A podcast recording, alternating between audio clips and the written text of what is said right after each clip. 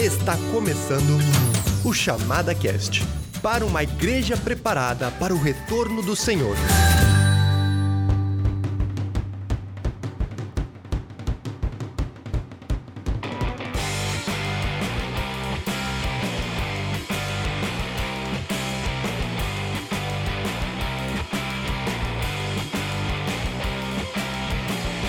Então tá, estamos aqui na Zona Sul de Porto Alegre, nos estúdios da Chamada da Meia-Noite, gravando mais esse podcast. Meu nome é Stefan Yuri Vondrasek e eu tô aqui com Daniel Lima. Oi, gente, como é que estamos? Tudo bem? Prazer estar aqui e muito, muito animado de ouvir o nosso convidado de hoje, né? Com certeza, coisa boa. Jefferson, muito bem-vindo. Muito obrigado, bom dia a todos, bom dia ouvintes. É um prazer muito grande poder falar um pouquinho desse cartão de visita mundial que muitas poucas pessoas sabem o que isso tem influenciado no mundo todo. Legal. Nossa, legal. Alguém que tem andado pelo mundo inteiro através do futebol, usando o futebol como uma ferramenta para alcançar as nações aí com o evangelho de Cristo. E essa, como é que a gente chama? É uma ONG? Na verdade, é nosso entendimento é realmente de ONG, né? Porque uhum. a gente, o nosso trabalho é um trabalho sem fins lucrativos, mas muitas pessoas me perguntam se essa ONG é uma ONG cristã. Uhum. E, e, ela não é cristã. Porque na ideia, quando a gente montou a ONG, foi realmente entender que o futebol era para todos. Então, como a gente sabe que a estrutura ela nunca se converte, e sim as pessoas. é muito bom. Muito essa bom. ONG é de líderes cristãos. Vai ter conceito. Mas ela não é cristã.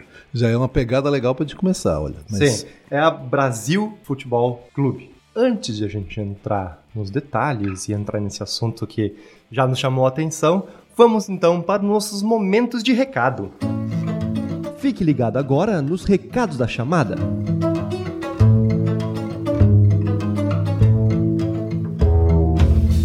Beleza, gente. Hoje nosso tempo de recados aqui vai ser bem curtinho. Eu queria só refrisar para você que está nos ouvindo que nós gostamos da tua participação nos nossos comentários, mandando sugestões e comentando o que você está achando sobre os nossos podcasts, sobre o tema que você escutou, dando a tua contribuição também. Então, chega junto, vamos conversar também ali nos recados, nos e-mails. Você pode nos mandar a sua sugestão de conteúdo, né? Se você gosta, por exemplo, nos vem uma sugestão ali nos recados de conversarmos sobre um livro específico, né? Se você tem algum livro na chamada que você gosta, que é aquele seu livro que, pá, esse aqui eu gostaria de escutar um pouquinho mais, né? Manda a tua sugestão e a gente vai guardando essa, essas sugestões e vendo o um melhor momento de falar sobre esse tema que você nos sugeriu. Beleza?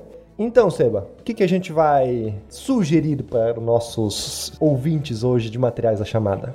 Então, olá primeiro a todos os nossos ouvintes e nós gostaríamos de é, relembrar a todos que nós continuamos com 40% de desconto na loja da Chamada em muitos produtos e materiais da Chamada. Então, nesse momento de dificuldade no país inteiro, nós queremos realmente oferecer muitos materiais com preços incrivelmente baixos para todo mundo. Então você pode aproveitar em loja.chamada.com.br 40% de desconto em praticamente todos os materiais da chamada. E também, olhando para esse programa específico, nós gostaríamos de fazer uma propaganda também de um livro mais antigo da chamada, chamado Futebol, o Jogo da Vida.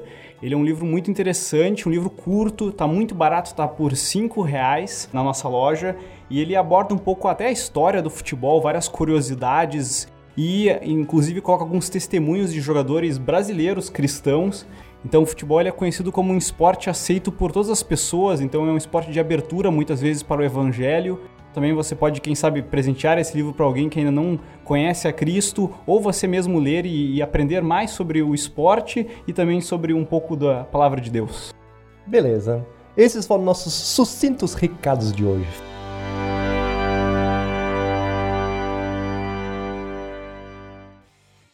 Tá, deixa eu começar aqui então, Jefferson. Você já falou um negócio legal aqui logo de largada, que estruturas não se convertem. E realmente, todo o Novo Testamento você não tem nenhuma estrutura se convertendo, né? Então, fala um pouquinho mais desse conceito. Quer dizer, obviamente, tu, tu é um seguidor de Jesus, tu é um discípulo de Jesus, mas você fala, não, minha ONG não é cristã, eu sou. Como é que funciona isso? Só assim, uma pincelada. É que na verdade a gente começou fazendo uma pergunta. É, e essa pergunta era: para quem é o futebol? Hum. E ao percorrer mais de 26 países, com um trabalho servindo nações através do futebol, a gente teve um entendimento, né, vindo do nosso grande treinador Jesus Cristo, que o futebol realmente é assim como o evangelho é para as pessoas, para todos. E por isso a gente entendeu que a gente precisava criar uma plataforma né, de serviço social onde possibilitava que todos pudessem fazer parte desse trabalho que a gente tem certeza que é um trabalho unicamente de evangelismo e proclamação do evangelho. Uhum.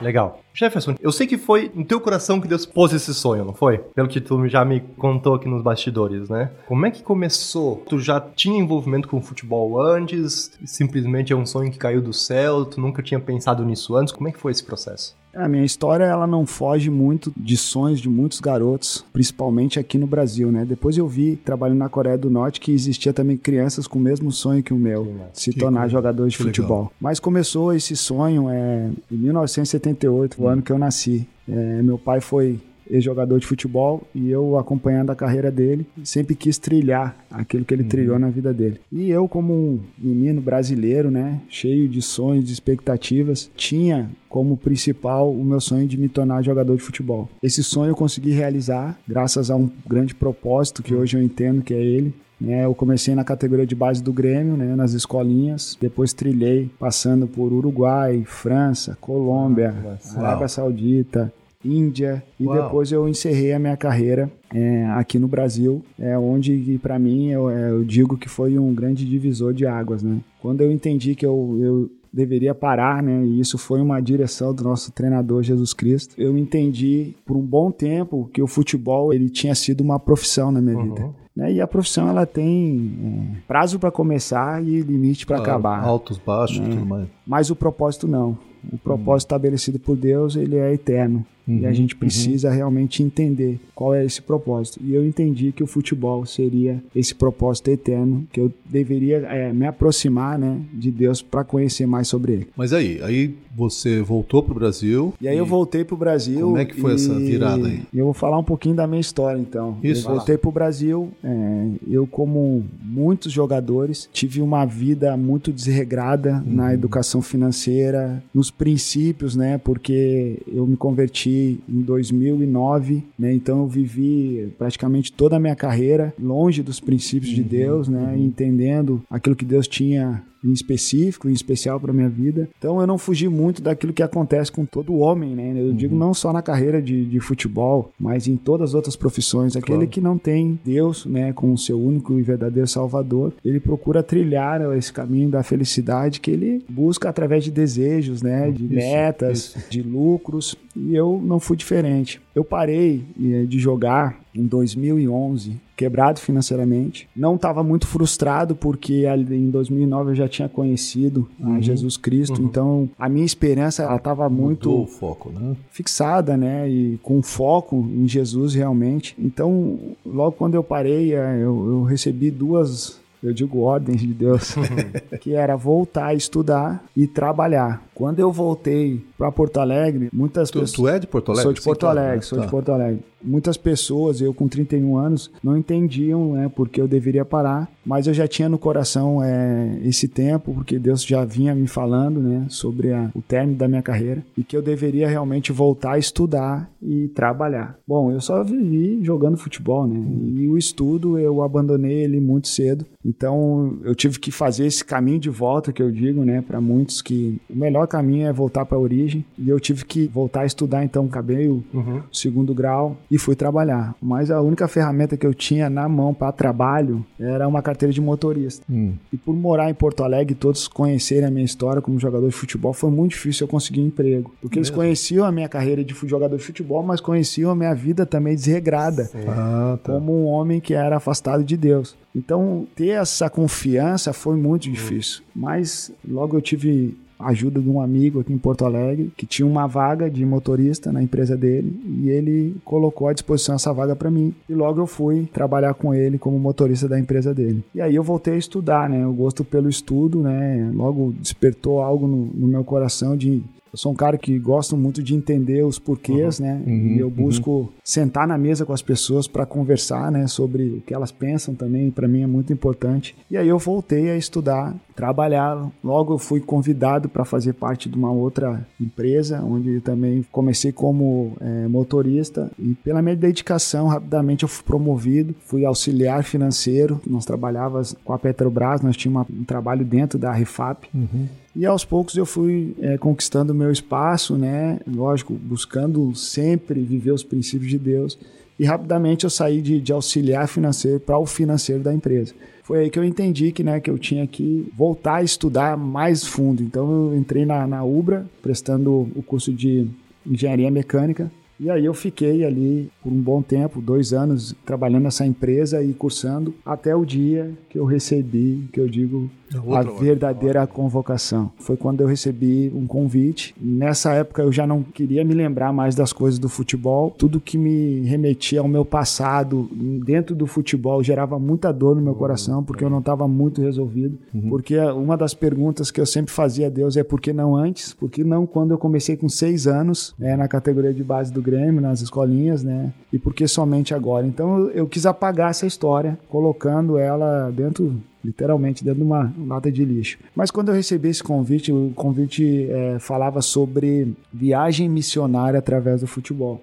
Uau! E o título... E nesses anos tu ficou desligado do futebol? Desligado. Batia uma bolinha aqui ali, mas assim, eu confesso que nem bolinha eu nem bolinha? Ah, cara, foi assim. É, porque uma... a responsabilidade de um cargo de financeiro de uma ah, empresa, ah, uma demanda ela gera muitas demandas é, e um compromisso muito grande. Como eu não tinha muita habilidade nessa área, eu procurei focar. Dobrado. dobrado. Então, eu acredito, né, e tenho isso como uma das grandes oportunidades que eu tive na minha vida, através dessa pessoa que confiou, né, uhum, a uhum. sua empresa, o dinheiro, né, a responsabilidade para mim. Mas eu tenho certeza que ele é, só confiou isso porque ele via é, Deus na minha vida, uhum, né? Claro. Através das minhas atitudes. Então, para resumir um pouquinho, porque essa é uma longa história, eu acabei aceitando esse convite de conhecer essa viagem missionária através do futebol. Ela seria uma missão através de treinadores, pessoas que jogaram futebol.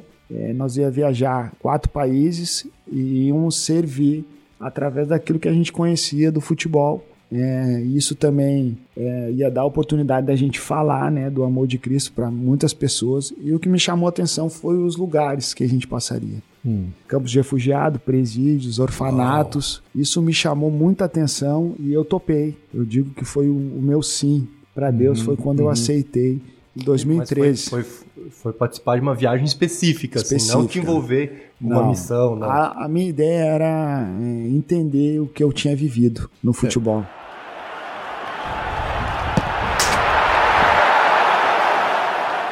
Deixa eu só fazer uma interrupção, assim, só pontuar que é, é um princípio que eu tenho visto na minha vida, que quando a gente dá um passo de obediência, Deus vai esclarecendo as coisas, né? Então, de repente, você deu um passo e as coisas começaram a encaixar aquilo que você estava aí tentando resolver. É, na verdade, assim, eu tenho isso muito na minha vida. Muitos entram para um quarto, vão para um monte para buscar essa revelação de Deus. Uhum. Eu acredito que a revelação e a palavra ela me mostra isso, que é, uhum. a partir do momento que tu obedece, Deus revela. Isso, isso. Né? E, e eu tenho esse princípio muito na minha vida de que toda vez que eu obedecer, né, ao meu chamado, obedecer à voz de Deus, uhum. ele vai me revelar coisas que eu jamais imaginaria. Uhum, uhum. Então, quando eu dei esse passo, realmente Deus me revelou. Tive uma experiência, eu quero compartilhar com vocês que é uma experiência muito legal. Depois que eu me converti, meu sonho era ir em Jerusalém. E uma dessas desses países era a Jordânia. Nós iríamos Uau. trabalhar no campo chamado Zatari. É um campo a duas horas no deserto né, da Jordânia, é um campo onde é o maior campo do Oriente Médio de sírios. São mais de 5 mil sírios dentro desse campo.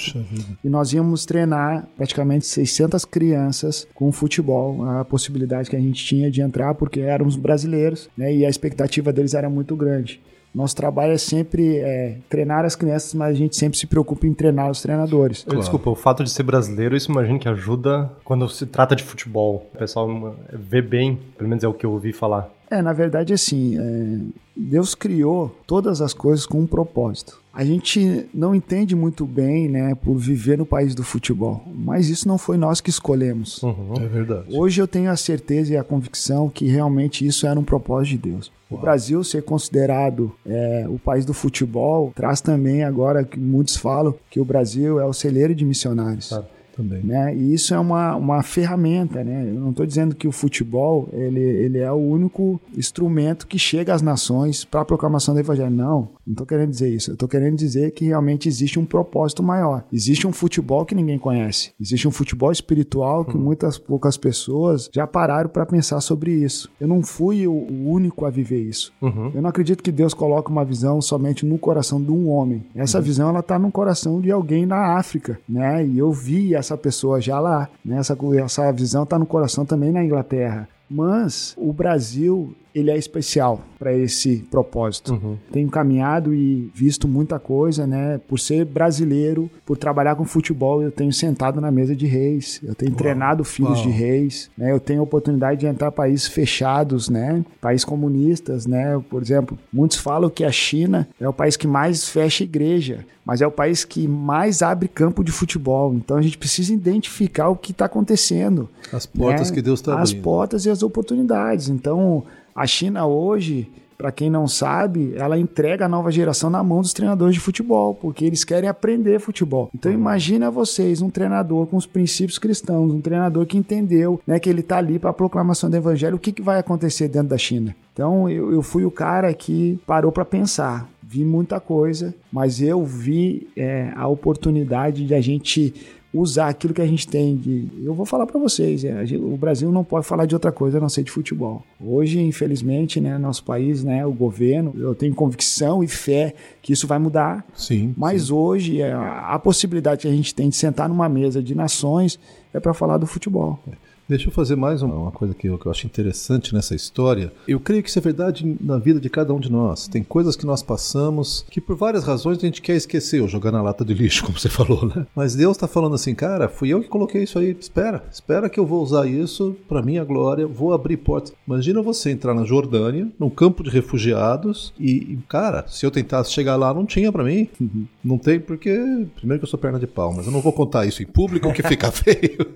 Mas assim, Cara, que oportunidade. Fico empolgado com isso. A minha ideia era chegar e vivenciar aquilo que realmente Deus tinha para minha vida, né? E para vivenciar aquilo que Deus tem para nossa vida, o primeiro passo é a obediência. Isso, isso, concordo. Chegando na Jordânia, é, imagina você, um grupo de missionários. Depois lá eu fui identificar que o único que tinha jogado futebol profissional era eu, o resto eram missionários, né? Pessoas uhum. que entenderam isso mais na frente, que o futebol era uma oportunidade, mas quem tinha vivido essa experiência de ter sido profissional uhum. era somente uhum. eu. E aí eu entendi a importância de uma pessoa como eu dentro de um trabalho como esse. Eles me usavam muito para testemunhar, para falar sobre claro, aquilo que eu vivi, claro. né? Mas o que me chamou a atenção e o que eu vivi muito forte lá foi é, esse desejo que eu tinha de conhecer Jerusalém. E eu não sabia que Jerusalém estava do lado da Jordânia.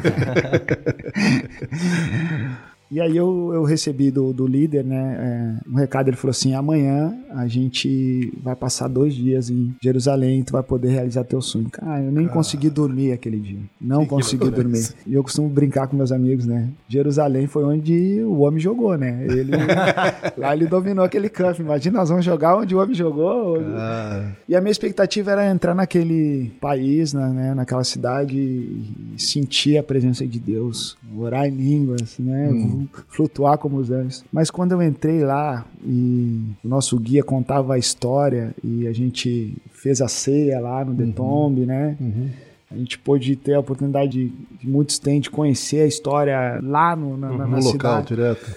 Eu não senti um arrepio. Eu não senti nada que o meu, meu desejo queria, né? Hum, que despertasse hum. em mim, né?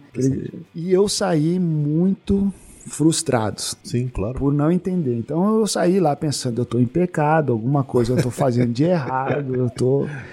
Mas quando eu parei depois na porta desse campo de refugiado, quando eu comecei a olhar aquelas tendas da ONU, quando eu vi aquele ambiente que as pessoas elas vivem presas dentro de um campo de refugiado, isso, isso Terrível. O sol de mais de 45 graus, crianças caminhando. Eu senti aquilo que eu queria ter sentido lá em Jerusalém. Todo o arrepio que você queria ter sentido bateu E ali. quando eu me direciono, que eu vejo as crianças por causa de uma bola, o sorriso, né? Nós entramos naquele campo, era a época do Ramadã, então as crianças não comiam, mas aquela bola ela fazia as crianças terem esperança, sorriso, brilho. O Espírito Santo falou para mim, meu filho, lá eu já passei. Aqui eu preciso passar através da tua vida. Esse é o teu trabalho. É aqui que tu precisa entrar. E aí eu entendi que realmente eu tinha encontrado o meu propósito, né? Por ter vivido tanta coisa no futebol, boas, ruins, Claro, claro. mas eram processos para aquilo que em obediência Deus me revelaria mais na Interessante frente. que o nosso ponto de encontro com Deus raramente tem a ver com geografia.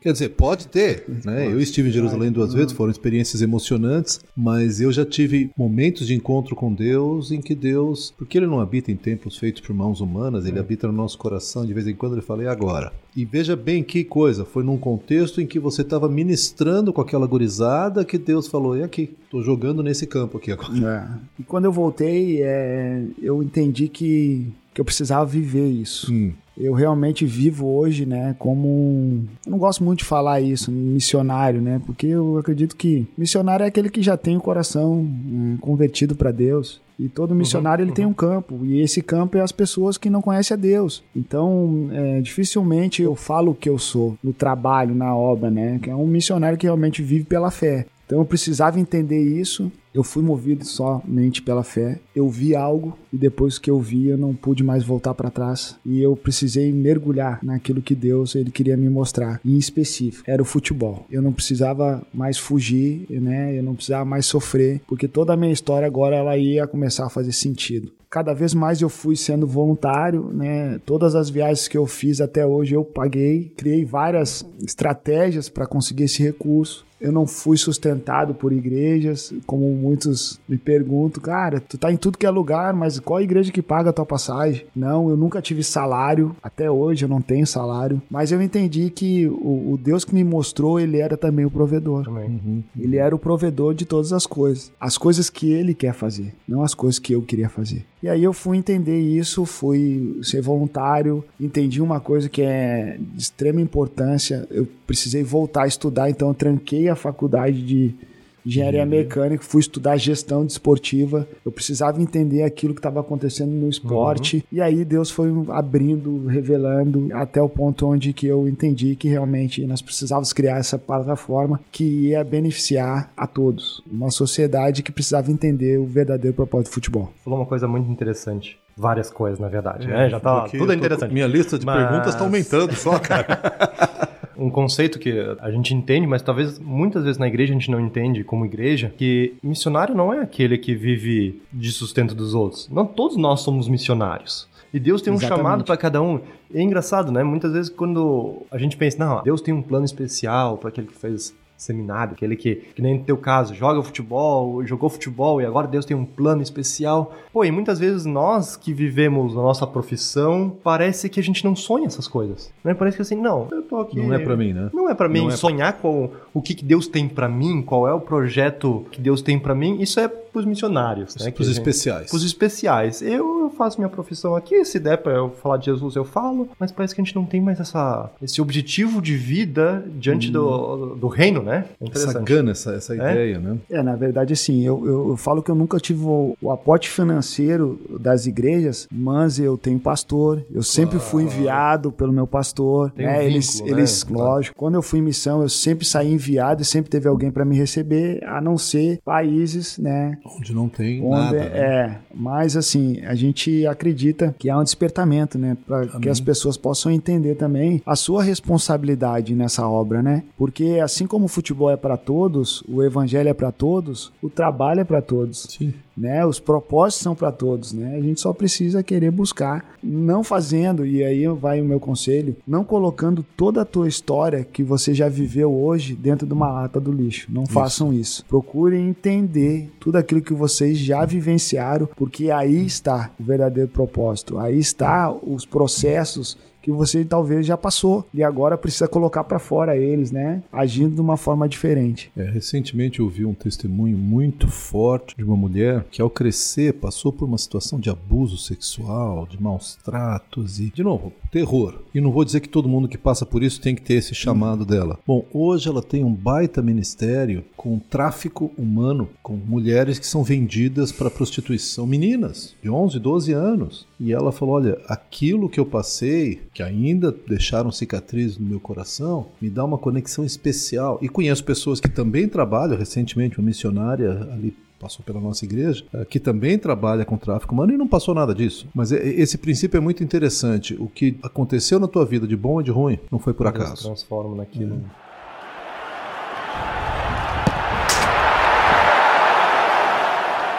Tu comentou com a gente essa viagem, né? Uhum. E, bom, mas agora você tem o Brasil Futebol Clube, uhum. né?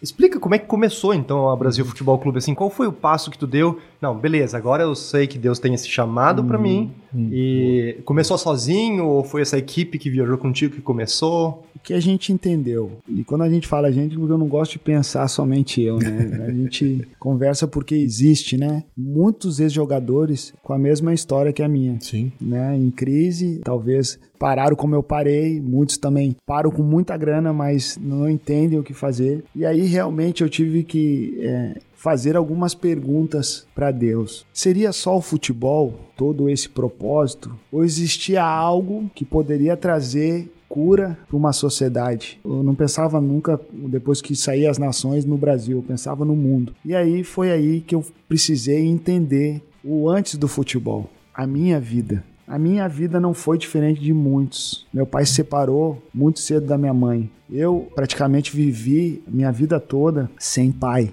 E aí eu fui entender, caminhando no mundo todo, a falta de uma referência que eu tinha.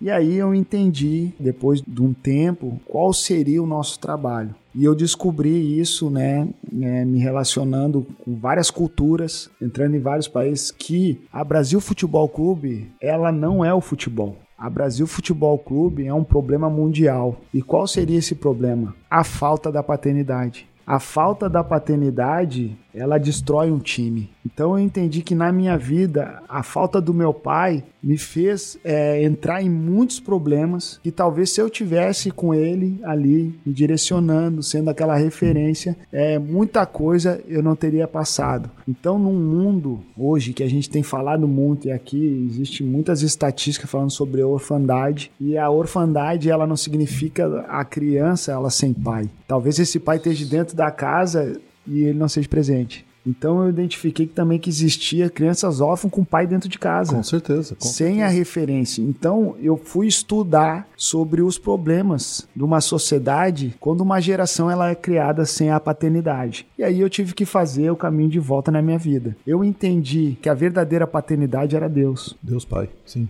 Deus Pai. E aí, o nosso desejo como organização, agora sim, não é entrar como os pais que vão ser essa referência. Não. O nosso desejo como organização agora é apresentar ao mundo o verdadeiro Pai. Uhum. Então, tudo que a gente faz hoje é usar o futebol para apresentar o verdadeiro Pai, que é Deus, uhum. que é Jesus Cristo, uhum. que é o Espírito Santo. E uma vez que as crianças elas entendem Deus como um Pai, muitos problemas elas não vão sofrer nos processos que elas vão ter que passar, porque ninguém foge de processo. Então a Brasil hoje ela trabalha sobre paternidade. A nossa ideia é realmente através da figura do treinador, que é um treinador que já tem essa paternidade em Deus. Uhum. E aí assim, eu também fui entender que esse trabalho era um trabalho específico com perfis. Eu fui estudar perfil de treinador, né? Eu fui estudar se realmente aquele treinador, ele treina somente as crianças. Se ele treinar somente as crianças, ele está com um problema muito sério. Porque o verdadeiro treinador, aquele que tem a paternidade de Deus, primeiro ele treina a sua família. Ele precisa treinar a sua esposa, ele precisa treinar hum, os seus só, filhos, para que depois eles possam treinar fora de casa, as crianças dos projetos. Então aí foi um longo trabalho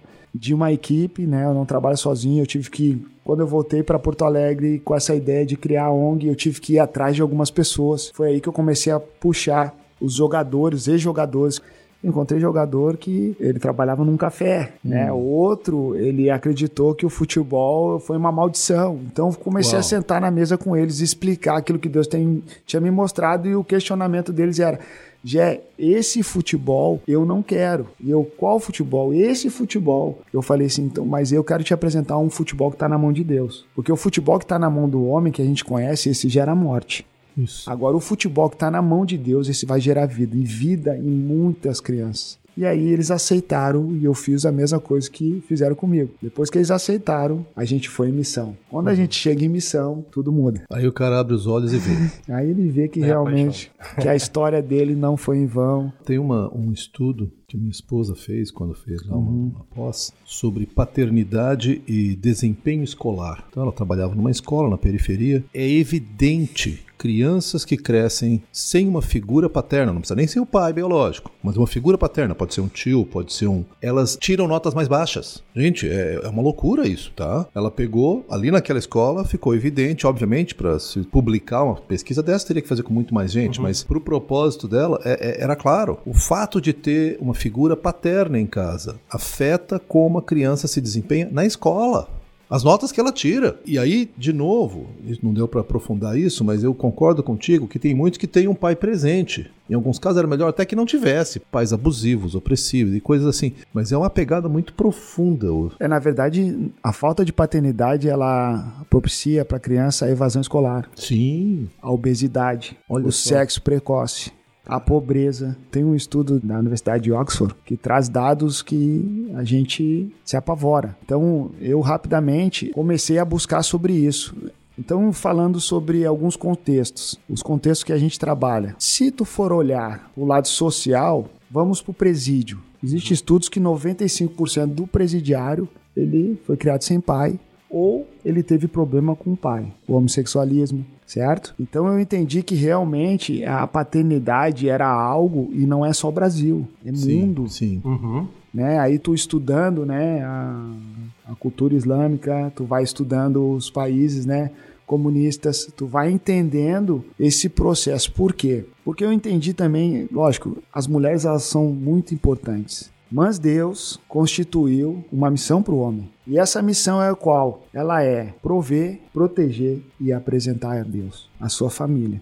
Quando há uma quebra disso, né, a gente viu o que aconteceu no Éden. né? Isso. né? Quando o homem transfere essa responsabilidade, cria um grande problema e esse problema ele não é só cultural, ele é mundial, né? E aí ele afeta o mundo, as pessoas. Então, esse fio condutor que é o futebol que eu explico, e eu vou trazer um dado aqui. 3 bilhões de pessoas ou praticam ou amam futebol. Nós estamos num 3 bilhões. bilhões. É um, é um absurdo. dado absurdo, é quase a metade da Sim, população sim. mundial, certo? Mas o que, que a gente está fazendo com isso? O que, que a gente está fazendo com o futebol dentro do Brasil?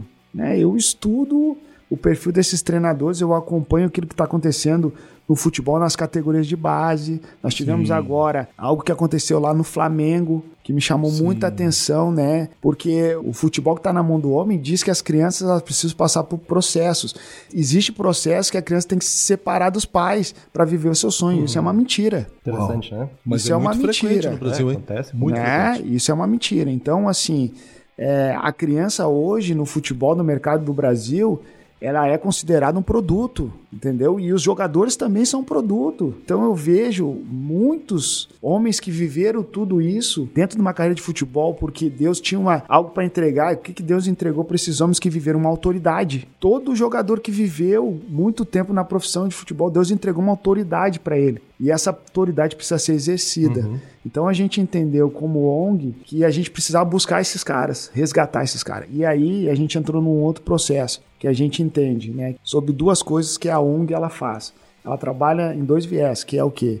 A prevenção e o resgate. Prevenção dos 4 ao 14, porque a gente está construindo o caráter da criança modelando, né? Deus construiu todas as coisas já. A gente modela, a gente forma. Então esse é o nosso trabalho como ONG de prevenção. E o resgate, dos 15 em diante, até os 81, até os 90, até os 100, nós precisamos resgatar essas pessoas. Então, assim, faço esse trabalho dentro da organização. Né? Hoje eu sou o presidente da organização, mas eu atuo como o CEO, o cara que gerencia todo o projeto. Porque é, Deus me deu essa visão e essa visão ela já tem a, a, amplitude daquilo que Deus já quer fazer nesse tempo. Então, por ter andado muito tempo e não são pouco, né? A gente está aí desde 2013 trabalhando na frente desse trabalho, né? Hoje eu entendo algumas coisas sobre políticas públicas, né? Segmentadas. Uhum. Então a gente precisa transicionar todas essas políticas públicas e o futebol tem dado a oportunidade de a gente estar tá dentro do início. A verdadeira categoria de base que eu falo não é nos clubes. A verdadeira categoria de base é a família certo? Agora a gente precisa entender o que está acontecendo dentro da família.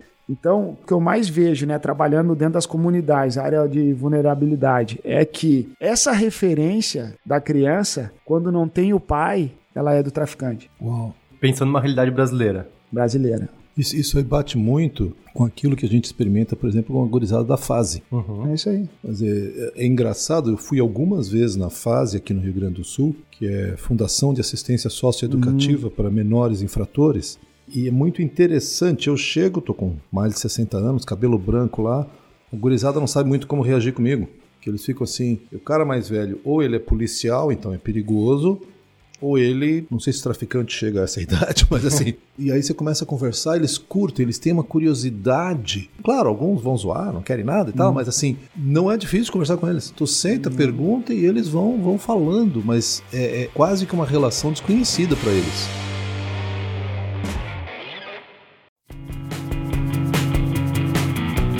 Jefferson, com tudo isso que tu falou, assim, na verdade, só para contar um pouquinho para vocês que estão ouvindo, alguém me indicou que você, não, ah, fala com o Jefferson que vai ser muito bacana, o trabalho que ele tá fazendo. Mas, cara, te ouvindo aqui, eu vejo que o trabalho que vocês fazem é muito complexo, na verdade. Uhum.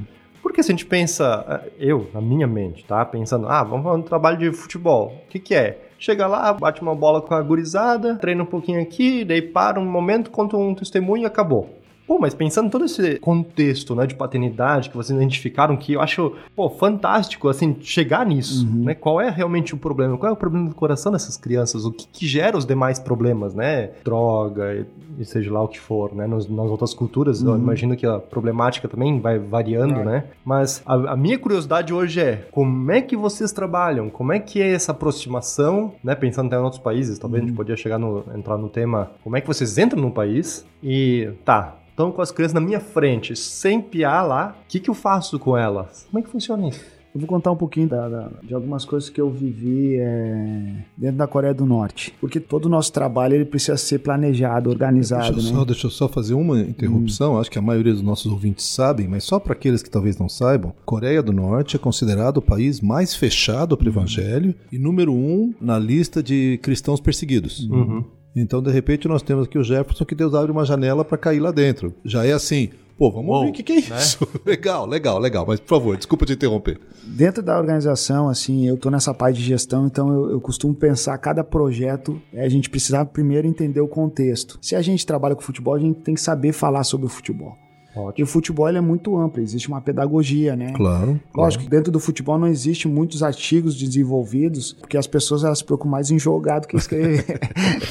Mas vai acabar com isso. E o Brasil é um país que eu tenho certeza absoluta que é um país já preparado, porque vive muito futebol. Então tá na hora de algumas pessoas sentarem né, e começarem a escrever sobre isso. Mas assim, em específico, é, vamos falar da Coreia do Norte. Em 2017, eu recebi esse convite depois que eu voltei de um trabalho na Ucrânia. E esse convite foi um convite feito de um cara que já trabalhava lá há algum tempo. Ele entrava lá através de um outro contato, que é um médico que mora em País de Gales, que serve há 18 anos dentro da, da uhum. Coreia do Norte, fazendo cirurgias voluntárias. E ele chegou no momento que ele, ele disse assim: Cara, eu preciso fazer mais, mais aqui. Né? E ele chegou até um limite. Foi aí que ele teve a ideia de convidar esse amigo que já trabalhava com futebol, porque a Coreia do Norte também prepara alguns dos seus jovens para representar o país. Sim, sim. E o futebol, bom, eles jogaram Copa do Mundo, né? Sim, sim. As meninas, elas têm um talento muito grande lá. E eu vou dizer uma coisa: é, existe uma, uma, uma, pergunta que ecoa no mundo todo. Quem não quer aprender com o brasileiro? É, exatamente isso que eu tava. Né? Quem não quer aprender antes, né? com o claro. brasileiro futebol, né? Então, fizeram esse convite porque eu sou um cara que monto as equipes, planejo os trabalhos, né? Uhum. E, e apresento como a gente pode é, atuar. Então a gente em 2017 foi um ano muito difícil, porque foi um ano onde existia um conflito nos Estados Unidos e estava muito tenso. Mas quando eu recebi esse convite, a primeira coisa que eu fui fazer foi orar. Então nós tínhamos uma equipe montada para esse trabalho. O meu papel nessa equipe era como a gente montaria a metodologia do trabalho lá. Quem são as pessoas que vão? Né, entendendo o governo, né, a responsabilidade de trabalhar com uma federação, né, eu fiz um mapeamento do perfil desse treinador. Ele precisava ter uma licença UEFA, ele precisava uhum. falar um, um inglês fluente, né? Ele precisava ter uma postura para apresentação do trabalho e ele precisava ser alguém de confiança. E eu já trabalho há algum tempo com, um cara que hoje ele está na China, é, que foi em várias missões comigo, então eu já tinha em mente esse cara. Só que assim, eu recebi três semanas antes um e-mail me informando que a gente não iria entrar em 2017 lá para fazer o trabalho, porque estava muito perigoso. E quando eles me falaram isso, lógico, seria a minha primeira vez lá. É, gerou uma tristeza, né? Mas a gente entende, né, que Deus está no controle e o Espírito Santo falou para mim, vai orar. E eu fui orar. E Deus falou para mim, tem que ser em 2017. E aí foi uma situação assim meio até complicada, porque eu tive que me aportar aos meus líderes dizendo que eu iria, que esse seria o ano da nossa entrada. E aí ele me fez muita pergunta, falou muita coisa, e eu fui orar. E Deus falou que só iria, só iria dois, seria eu e o treinador. E eu liguei para ele e falei assim: eu tive agora em oração, Deus me deu Lucas 10 lá, Separava hum. 70 e enviava de dois em dois. Foi uhum. essa palavra que gerou é, no meu coração né, a certeza e a convicção de ir. Eu falei para ele: recebi uma palavra agora e, de Deus e eu quero perguntar para ti: tu vai comigo? Ele falou: eu vou. Eu falei: então nós vamos. E aí a gente entrou no trâmite de organizar, a gente foi, foi muita coisa milagres, milagres de levantar o recurso muito rápido. Teve um jogador na China que é um cara que hoje abraça no, o nosso entendimento dentro do trabalho, ele financia as passagens até para que eu chegue até lá. É um cara que entendeu, né, que precisava me entregar sementes para que eu entregasse sementes lá, né? E a gente foi e foi um ano muito abençoado. Nós tivemos experiências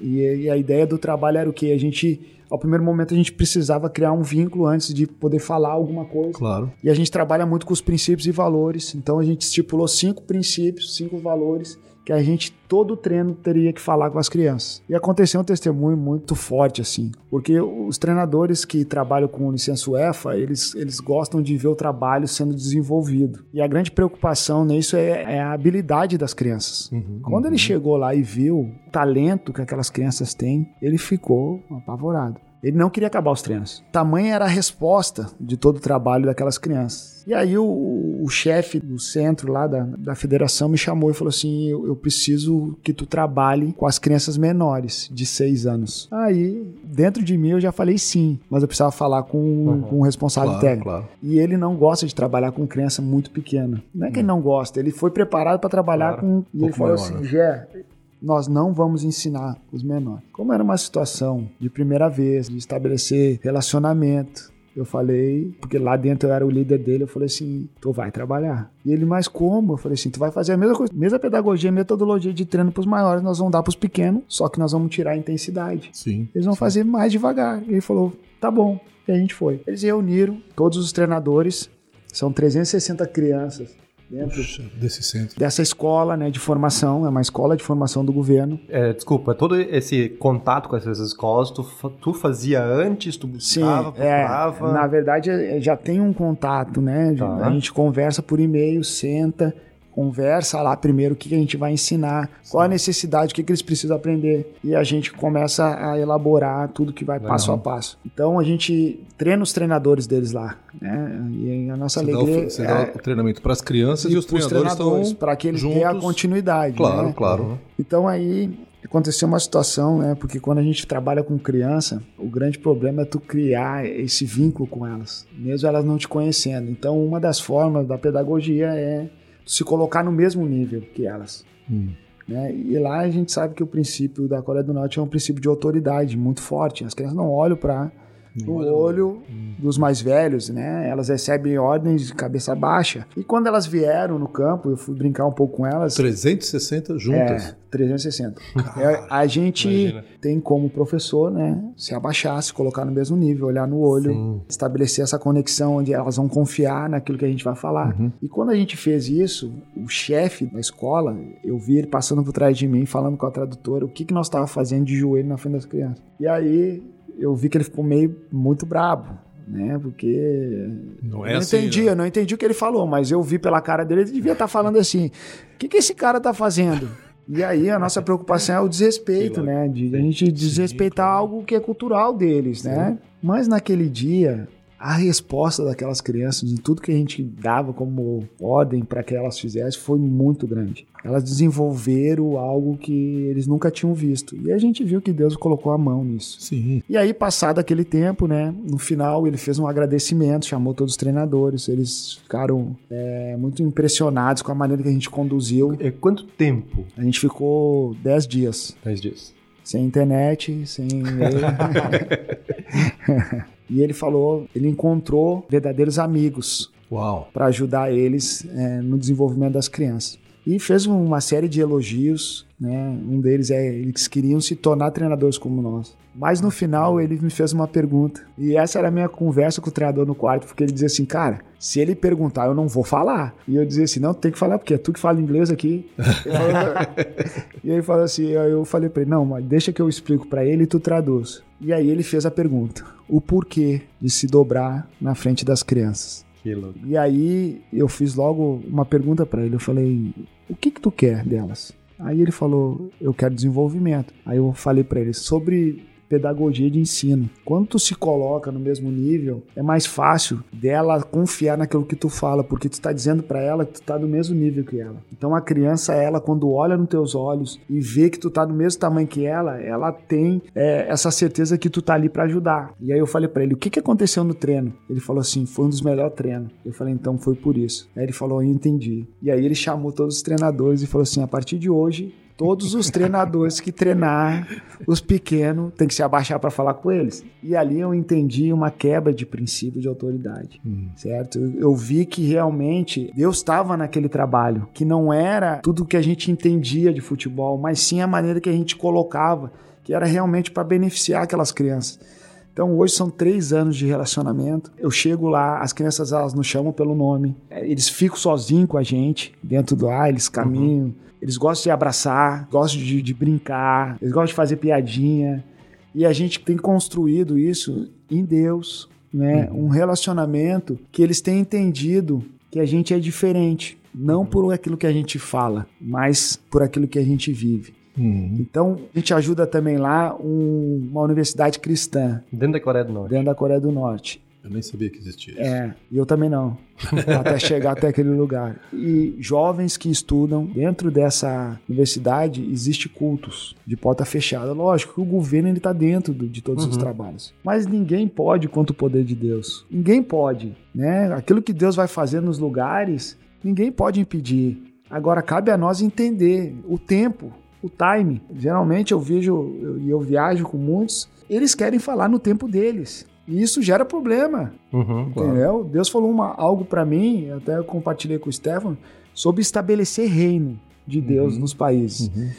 O estabelecimento do reino de Deus, ele só acontece quando o amor é recíproco. Eu amo, mas sou amado. Se eu só amar e as pessoas que estão ali não me amar, não estabelece reino de Deus.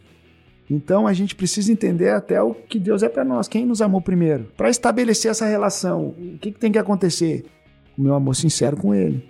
Né? Assim é as missões. Estabelecer reino nos países, o problema não é cultura. O problema é que a gente quer imprimir coisas que não são verdadeiras. Né? A gente fala muito, ah, eu quero servir. Não, mas calma aí, só um pouquinho. Porque dentro dos países, eu fui com a intenção de servir, mas eu fui mais servido quando eu realmente permiti isso, ser amado por eles. E ser amado, tu precisa realmente ter um relacionamento, uma aproximação verdadeira. E o futebol tem nos proporcionado isso. Nossa, muita coisa. Jefferson. Eu avisei que eu falava tá- muito, né? Não, nosso, Não é o tempo, é o conteúdo, tá- gente. É. Nosso tempo aqui tá esgotando. Mas isso que a gente já falou só da Coreia do Norte, né? E dá uma pincelada ainda por cima. Assim, ó, cita pra nós, cita. Que outros países vocês têm trabalhado? Ucrânia. A gente Hum. trabalha lá na, na- bem na zona de conflito, Mariupol, né? A Uhum. gente já deu clínica de futebol onde as bombas estavam caindo, as crianças estavam normal e a gente assustado. porque é normal para eles lá, né? A gente trabalhou em Marrocos, Jordânia, né, Jamaica, são mais de 26 países onde o futebol tem possibilitado a gente entrar nesses países e servir essas nações. E você faz sempre viagens de curta duração. Vai lá 10 dias, uma semana, duas semanas, coisa assim. É, a missão, né? A missão ela tem Sim, prazo para começar sentido, e é. prazo para acabar. Assim, agora a ideia foi que a gente resolveu estabelecer todo o trabalho que a gente tem feito já nas nações, todo o estudo, né, todo o relacionamento agora no Brasil servindo, porque um dos questionamentos do- dos outros dois jogadores que trabalham comigo, né, o Diogo Rincon e o Chiquinho, que foram o- os mentores, né, o- aquele que Deus compartilhou a visão, né, é, eles sempre me questionavam, cara, a gente faz muita coisa fora, a gente paga pra estar fora, mas a gente nunca estabeleceu nada aqui no Brasil. E eu entendi, eu sempre falei pra ele, quatro anos falando, não, tenho tempo de Deus, tenho tempo de Deus. E agora, em 2019, né, com registro, com- vindo com os trabalhos agora dentro das comunidades, né, os trabalhos de formação nas praças, é, a gente entendeu que agora é o tempo do Brasil. Amém. Massa.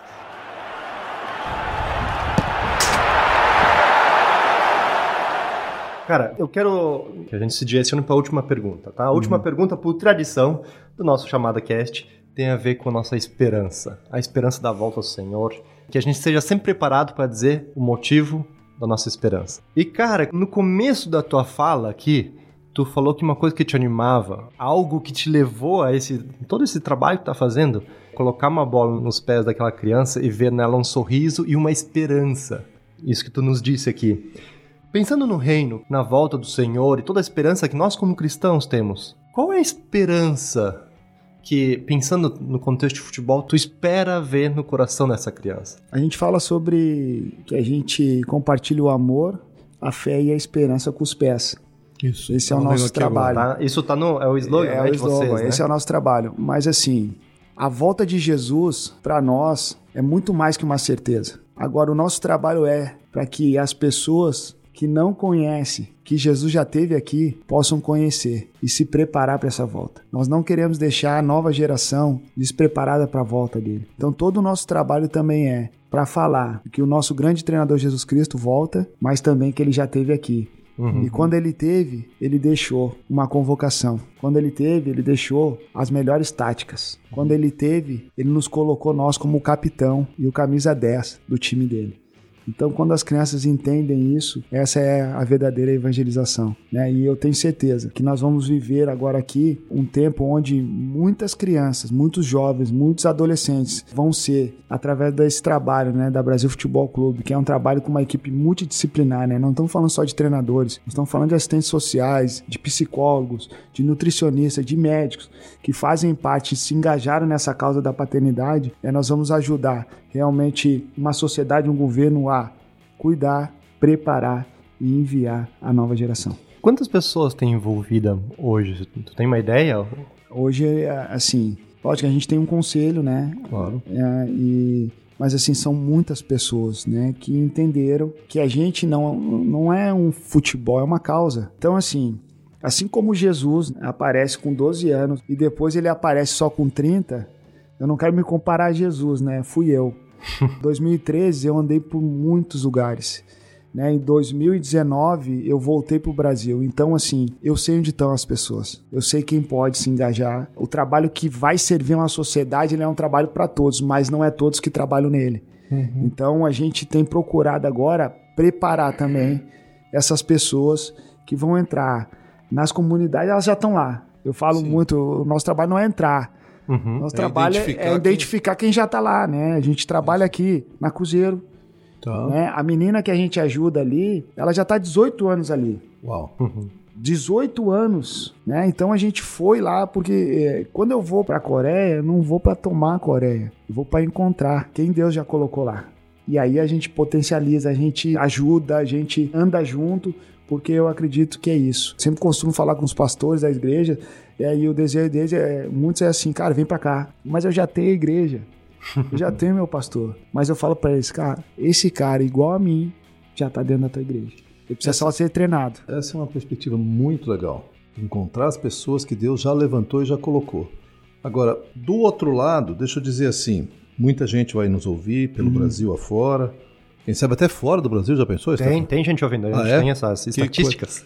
Mas aí o cara tá lá queimando, falando, cara, isso faz muito sentido pra mim. Como é que eu posso aprender mais, entrar em contato, ouvir de vocês, me envolver? O que, que tu diria pra um cara desse? Que não tô dizendo que o cara vai numa viagem missionária, mas ele quer se aproximar. Como é que É, seria? a gente tua dica? entendeu isso, tanto que a gente começou agora, já está na terceira edição, o curso Proclamação em Futebol Social. Perfeito.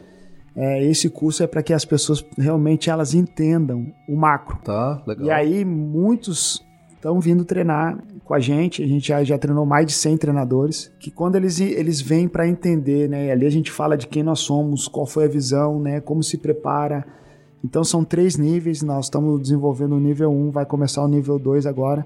Nos procurem, nos procure porque essa é uma missão também nossa, né, de ajudar as pessoas a entenderem realmente é, o seu lugar.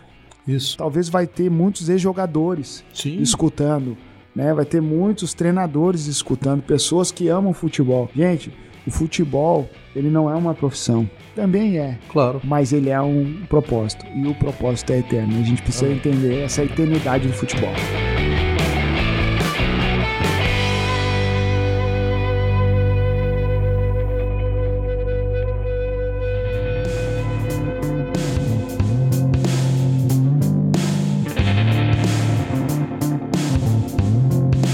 Quem quiser então entrar em contato com Jefferson, tá? E com a Brasil Futebol Clube, tu pode entrar no site www.brasil Brasil com Z futebol, como em inglês, né?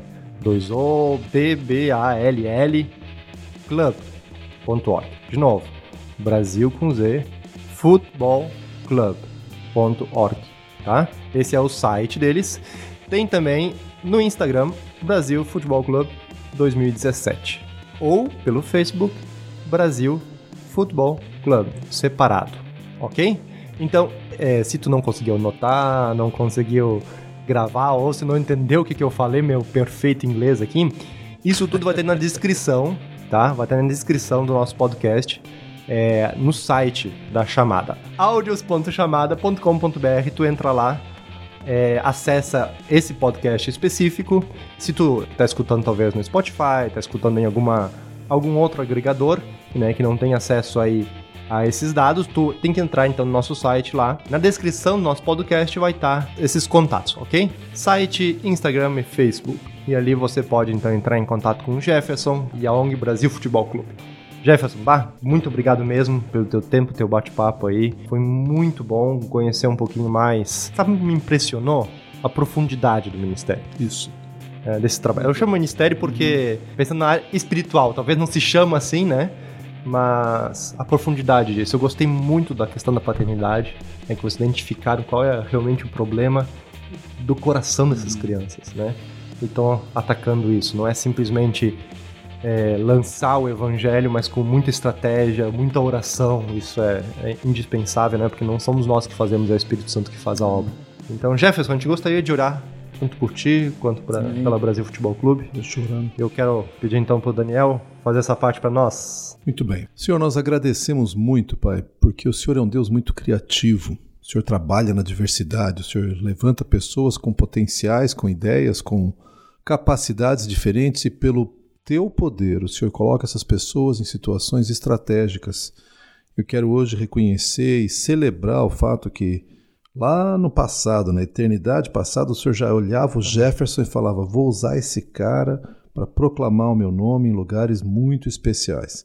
Então te agradeço por isso, te agradeço pela fidelidade, pelo modo como o Jefferson tem respondido ao teu chamado. E, e, e quero continuar, Pai, pedindo sobre eles discernimento, ousadia, dedicação, obediência, seja nos cursos de formação, seja nas viagens, sejam nos contatos, e que o teu nome seja engrandecido, Pai, por meio dessa obra, por meio desse trabalho, por meio dessa ONG. Porque esse é o nosso foco, esse é o nosso alvo. No nome de Jesus é que eu oro. Amém. Amém.